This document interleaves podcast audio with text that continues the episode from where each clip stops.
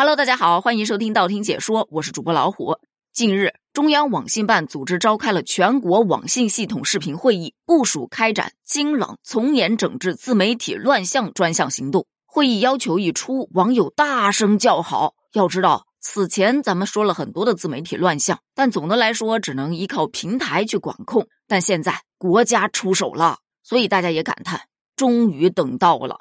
你要知道，根据中国互联网络信息中心二零二二年最新发布的《中国互联网络发展状况统计报告》显示，截至二零二二年六月，我国短视频的用户规模已经达到了九点六二亿，占了网民整体的百分之九十一点五。也就是说，一百个人当中就有九十一个人在看短视频。这么庞大的受众，如果任由它野蛮生长，将会带来不可预估的后果。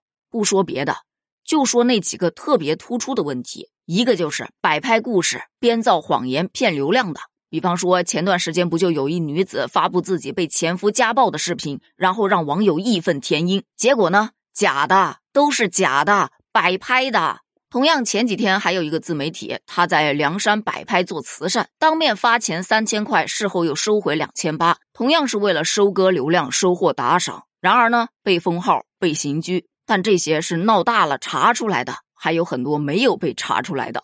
第二点特别乱的就是冷饭热炒，你知道吗？就那种拿着一些古老的信息，然后呢去套在新的案件上，甚至有些案件都是他自己编出来的。比方说前几天有一则新闻说，一个女明星被自己的二婚老公骗光了家财，自己一时接受不了，癫痫发作，在医院抢救，配了一张她在医院躺着吸氧的图。但那个图呢，其实是另外一个明星几年之前怀孕的时候躺在床上不能动弹的图，结果后来被人给识破了，造谣不成反被告。还有一类就是吃人血馒头的。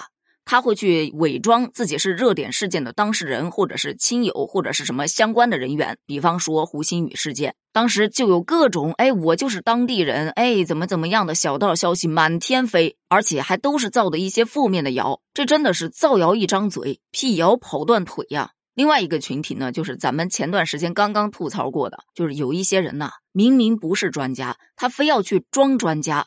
然后呢，科普的一些专业知识吧，你乍一听觉得嗯好有道理，但其实呢，它经不住推敲的。特别是有一些什么司法、医疗卫生等领域的这些自媒体，其实这都是需要资质的。你试想一下，你根本不是医生，你去教别人怎么样吃药，吃坏了可咋办？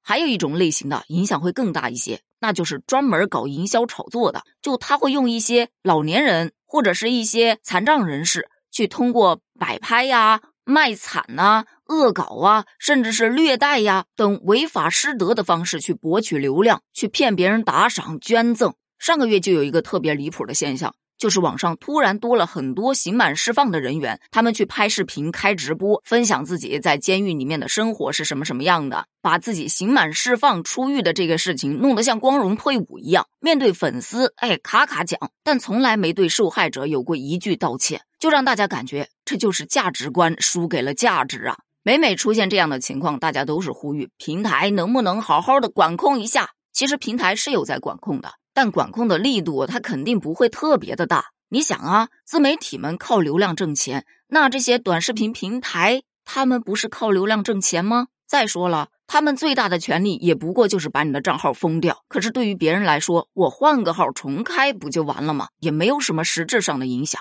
这不，咱们网信办终于出手了，主要打击的方向有：坚决打击自媒体发布的传播谣言信息、有害信息和虚假信息。坚决取缔假冒仿冒官方机构、新闻媒体和特定人员的自媒体，全面整治自媒体的违规盈利行为。这些就包含了咱们刚才说的所有的内容，而且还包含了很多咱们前面没有说到的内容，比方说截取官方的新闻发布会通报等部分内容去制造假的通报，还有呢，利用未成年人去牟利等等等等的。反正能考虑到的，基本上还是考虑的非常全面了。与此同时，还会严格处置标准，对管理不力、姑息纵容的网站平台，依法采取限期整改、罚款、暂停相关功能、关停下架等处罚，用来警示自媒体和网站平台做好自我管理。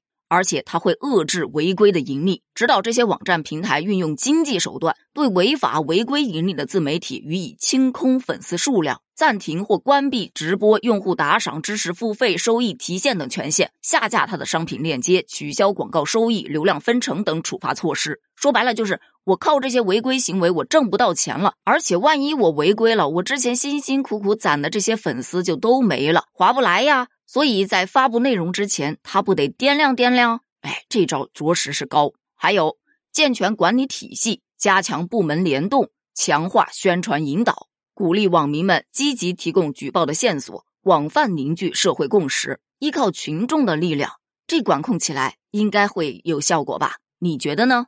咱们共同期待一下吧。下期见，拜拜。